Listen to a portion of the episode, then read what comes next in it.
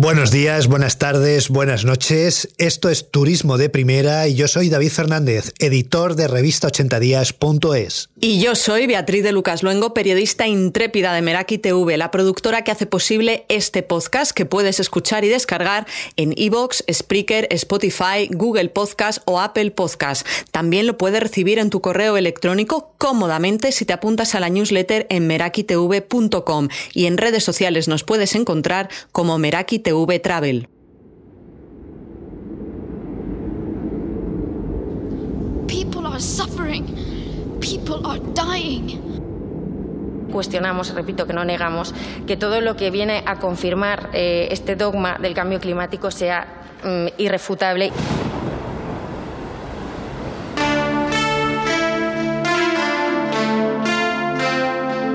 The debate is over around climate change. Just come to the state of California. aumentando nuestra contribución a la lucha contra el cambio climático. A final de siglo, la playa de las canteras en las Palmas de Gran Canaria desaparecería en su totalidad y más del 50% de la superficie de playa de más palomas.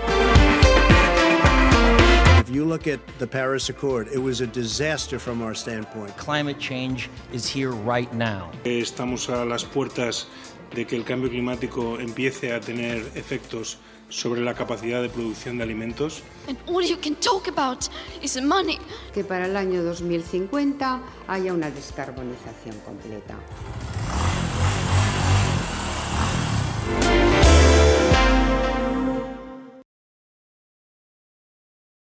Esta semana el cambio climático es protagonista en turismo de primera y viene al pelo tras los efectos devastadores de la borrasca Filomena. El turismo es uno de los sectores económicos más afectados por los efectos negativos del cambio climático y para conocer cómo puede ser su futuro nos hemos fijado en las conclusiones de Soclimpact. Soclimpact es un estudio financiado por la Unión Europea que analiza los efectos del cambio climático en los sectores económicos de diferentes islas del mundo, entre estos sectores el del turismo. En España se han estudiado los archipiélagos Canario y Balear, muy dependientes del turismo de sol y playa y del turismo náutico.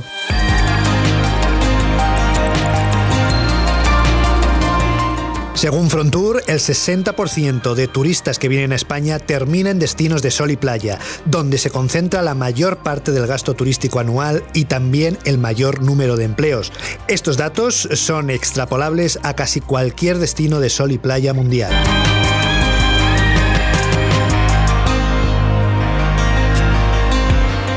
Para conocer lo que tenemos ya encima, hablamos con Matías González, profesor de Economía Aplicada en la Universidad de Las Palmas de Gran Canaria, investigador del Instituto de Turismo y Desarrollo Sostenible TIDES y uno de los colaboradores de Socle Impact. En este estudio, una encuesta recogió que los turistas están dispuestos a pagar unas cantidades extras si se destinan a adaptar destinos al cambio climático como los de las Islas Canarias. La principal preocupación de los encuestados es la recuperación del ecosistema marino, por el que pagarían 10,70 euros más y hasta 8 euros por la disponibilidad de agua. Profesor González, con esta conciencia medioambiental en los turistas que nos visitan, ¿tiene sentido mantener el mismo volumen de llegadas de visitantes anuales? ¿Qué sentido tiene traer a alguien 4.000 kilómetros a tomarse una cerveza en la playa? Lo que tiene sentido en todo caso es que preparemos al tejido productivo local para diversificar muchísimo la gama, la paleta de servicios que podemos proveer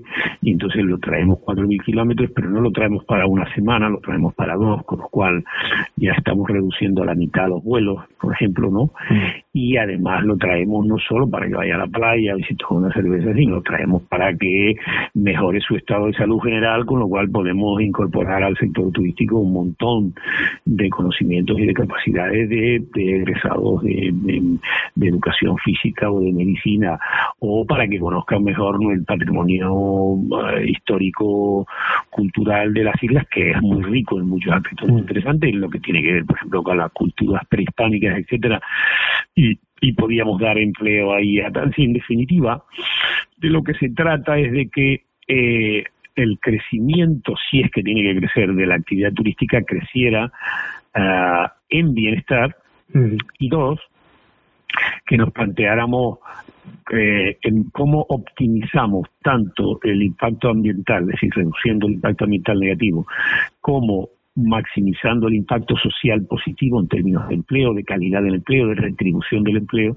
de cada turista que metemos en el sistema. Si tuviéramos todo eso, si tuviéramos todo ese tablero de mando, todos esos indicadores de lo que representa traer más turismo, veríamos que desde hace mucho tiempo teníamos que haber parado para, en todo caso, mejorar nuestro tejido productivo, mejorar muchísimo nuestra formación, para diversificar nuestra oferta, mejorar muchísimo las infraestructuras ambientales para que cada turista que viene no significara 500 litros más de agua eh, contaminada vertida al litoral sin depurar, que es lo que durante muchas décadas ha representado, o 3 kilogramos diarios de residuos sólidos eh, que van a parar a vertederos que están absolutamente colmatados. Todos los vertederos de Canarias mm. hacen 25 años que incumplen sistemáticamente la reglamentación comunitaria mm. en materia de vertederos y deberían estar cerrados, según la regulación comunitaria. Por lo tanto, todo eso, todos esos equilibrios en los que consiste precisamente el turismo sostenible, pues nunca se han planteado y ha ido por delante siempre una dinámica, que es la dinámica promovida por por los fenómenos especulativos que también han beneficiado a minorías, ¿no? Mm. Por ejemplo, la de alentar el crecimiento de la oferta por la vía de recalificar suelo, mm. que es donde realmente muchos han encontrado el negocio más que en el propio turismo, ¿no? Mm. Y por el lado de la demanda, pues facilitarle a los turoperadores que trajeran, por el caso de TUI, pues 4 o 5 millones de turistas al año para un turismo estándar, fácil de gestionar y no sé qué, y que aunque los márgenes con los que trabajan serán relativamente pocos, cuando lo multiplicas por 5 millones, pues te salen una cantidad importante de recursos con, con una más, con una tasa de, rotación muy, muy alta del capital. Decir que el modelo turístico español de sol y playa tiene que cambiar no es nada nuevo, pero los cambios estructurales han sido pocos o muy pocos. ¿Estamos a tiempo de hacer algo para adaptarlo a las novedades que va a seguir produciendo el cambio climático? Cuanto más anticipemos este tipo en el horizonte temporal, ¿no? Cuanto más anticipemos y proyectemos este tipo de potenciales resultados, más tiempo tendremos para desarrollar una estrategia eh, gradual de adaptación a esas condiciones, que puede pasar desde ir modificando la orientación del destino hacia la puesta en valor de nuevos eh, recursos, hasta también ir modificando en los mercados, claro, lógicamente la imagen. No puedes decir el año que viene que ya Canarias no es más un destino de sol y playa, no tiene ningún sentido. Mm. Pero sí te puedes ir planteando a 20, 30 años vista una estrategia inteligentemente orientada para ir eh, ir colocando eh, en el escenario, en el, en el, imaginario colectivo, en la imagen importante del archipiélago, que Canarias mm, pues puede servir para muchas otras cosas que no solo sean para venir a tomar baños de, mar, ¿no? Mm. Y para ir a, la playa, ¿no? Eh, sí que sí que no, no, no, tendría por qué ser la ruina como destino turístico. Todo dependerá de en qué momento y con qué inteligencia comenzamos a hacer una adaptación efectiva a esas nuevas condiciones climáticas para que el destino presente otros perfiles de atractivos distintos a los de ahora para una demanda turística futura que también haya ajustado su imagen y haya modificado la, la imagen que tiene de Canarias como un destino no solo de sol y playa. Matías González, ¿qué pasos se tienen que dar para realizar la reconversión del turismo de masas a un turismo plenamente sostenible. Hoy lo que requiere es sacudirnos de las barreras institucionales, de, de, mercado, digamos, o de intereses, o de estructuras de mercado, de poderes de mercado, que en este momento están frenando el hecho de que el conjunto del, sistema turístico español y particularmente de los archipiélagos se, eh, se, se, lance ¿no? a una descarbonización acelerada de, la, eh, de los destinos. Hoy, ahora mismo, en los archipiélagos, por ejemplo, la producción pues, tanto eólica como solar fotovoltaica de energía es ya más barata que la producida con combustibles fósiles. Baleares si quiere, en 10, 15 años podría ser perfectamente neutral en carbono, si además se tiene en cuenta que están muy lanzados, y eso es muy positivo, a eh, lanzar un órdago a la movilidad eh, basada en, combustibles fósiles. La factura eléctrica no se nos cae de la boca ni a los ciudadanos ni a los hoteleros.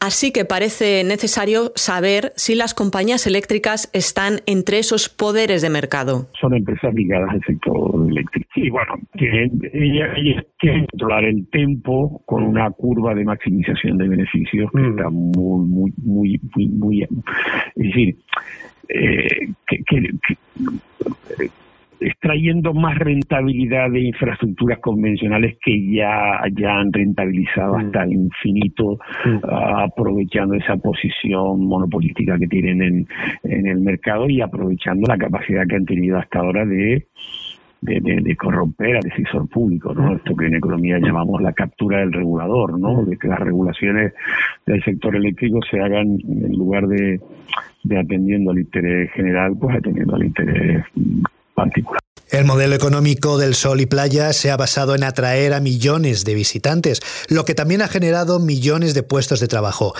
¿Qué efectos sobre el empleo tendrá cambiar el modelo de negocio? Nos lo explica el investigador del TIDES. Una reorientación sostenible de los sistemas económicos en general y en particular una reorientación hacia la descarbonización no tiene por qué representar una una, una destrucción neta de empleo, sino puede representar lo contrario. Lo que pasa es que mm, es muy importante la respuesta que den eh, los sistemas de capacitación de la, del capital humano, ¿no? Para esto ya no, no, me refiero solo al sistema educativo eh, general, que tiene un papel que cumplir ahí muy importante y que debe ser drásticamente mejorado para, para ir creando todas estas eh, capacidades humanas que van a permitir el reempleo en actividades verdes. La calidad de las aguas es fundamental para atraer el turismo de sol y playa, para atraer a las personas deseosas de bucear, para atraer a los amantes de la naturaleza que navegan en busca de cetáceos, pero en las costas españolas, las islas incluidas, se ha avanzado muy poco en la gestión de los residuos. El investigador del TIDES, Matías González, cree que aún tenemos cierto margen para resolver este problema. Una manera indirecta de protegernos es que por lo menos reduzcamos a cero en el plazo más corto posible, y eso es no solo tecnológica, sino también económicamente viable. Ahora, con todos estos famosos fondos de reconstrucción post-COVID y con todo el tema de la transición ecológica, sería fundamental que todo el litoral español, hacemos bastante mal en esta materia, nos propusiéramos en 10 años como mucho reducir a cero todos los vertidos de aguas residuales sin depurar al litoral. Porque al hacerlo estaremos, además, no solo propiciando que los turistas puedan tomar baños en aguas más, más limpias, sino también propiciando que los ecosistemas marinos puedan sobrellevar mejor las presiones derivadas del cambio climático. En la calidad de las aguas marinas influye mucho la temperatura del planeta. Aunque no hay un efecto lineal entre su aumento y las consecuencias que nosotros percibimos inmediatamente, sí hay determinados puntos de inflexión que pueden cambiarlo todo. Desde la claridad de las aguas para buceadores y submarinistas hasta la variedad de especies animales y vegetales. No, una de las manifestaciones del cambio climático importante, que es la subida de las temperaturas mm, conjuntamente con la atmósfera también del, del mar. Ahí hay una subida tendencial de la temperatura media, pero también hay un aumento de la variabilidad. Hay unos picos de subida en el calor, de la temperatura, que los medimos en el número de días en los cuales la temperatura del agua supera un determinado eh, nivel, por ejemplo, en este caso de 26 grados, que amenazan fuertemente con la eh, supervivencia de las praderas de fanerógamas marinas, en el caso del Mediterráneo, de las praderas de Posidonia. ¿Qué importancia tienen las praderas de Posidonia? Pues mucho más de lo que la gente se cree, no solo porque son la especie estructurante que explica toda la biodiversidad que se genera alrededor de, ella, no solo en diversidad, sino también en abundancia, y por tanto de lo que depende la continuidad de, formas de turismo basadas en la observación de, la, de, la, de los paisajes submarinos y de la biodiversidad submarina, sino también y posiblemente mucho más importante en la pérdida de calidad de las experiencias de baño. ¿Por qué? Porque una de las cosas que estamos observando es que la mortandad frecuente de fanerógamas lo que está haciendo es aumentando la turbidez, aumentando los, los tiempos de, de, de de, de estas fanerógamos sobre las playas, eh, muchas veces eh, no dando tiempo a todos los a todos los mecanismos de limpieza de las mismas y esto esto dañaría al conjunto de los usos turísticos de los hábitats marinos. Otra de las encuestas incluidas en el estudio Shock Impact señala que el 68% de los turistas que quieren venir a las Islas Canarias cambiaría de idea si siguen aumentando las olas de calor. Si las emisiones de dióxido de carbono no descienden y se mantienen como hasta ahora, lo que se califica en los medios especializados como escenario RCP 8.5, habrá menos días de playa a lo largo del año, no solo en las Islas Canarias y en Baleares, sino en todos los archipiélagos del Mediterráneo. Chipre, las predicciones es que podían alcanzar 175 días al año mm. eh, con sensaciones térmicas superiores a 35 grados en el escenario de RCP 8.5, que por ahora sigue siendo el escenario más probable. Eh, por lo tanto, pues tendrían todos los archipiélagos y particularmente Canarias eh, un desafío importante en la gestión de ese problema.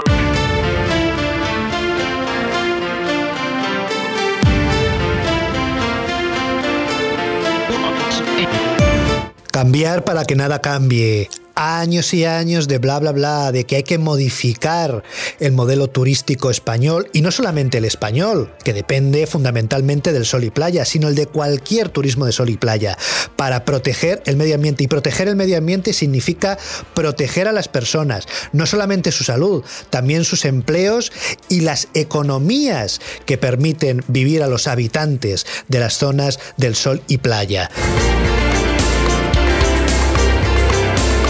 Esta responsabilidad, que está en manos del sector público, de los gobernantes, de los políticos, pero también, y muy importante, del sector empresarial, se sigue dejando pasar. Por eso esta semana hemos traído a Turismo de Primera las conclusiones de este estudio de Soclimpat, porque el cambio climático sí que no espera a nadie. Ya ha producido modificaciones sustanciales en nuestro clima y eso está afectando a los principales destinos de sol y playa.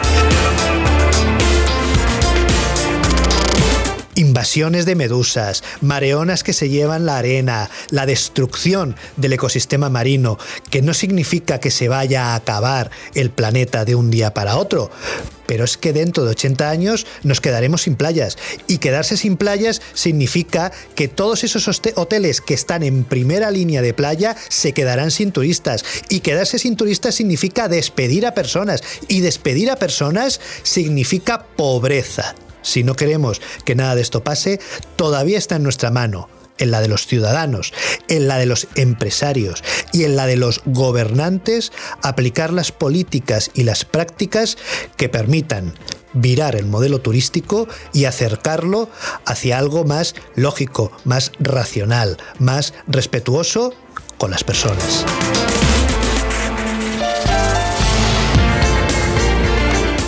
Si te ha gustado este episodio, por favor, compártelo en redes sociales a través de WhatsApp o por correo electrónico. Volveremos la semana que viene con un nuevo episodio del podcast Turismo de Primera que podrás seguir en las principales plataformas iVoox, Spotify, Spreaker, Google Podcast o Apple Podcast. Recuerda que también puedes apuntarte a nuestra newsletter en merakitv.com y seguirnos en redes sociales donde estamos como Meraki TV Travel. Muchas gracias por escucharnos. Hasta la semana que viene.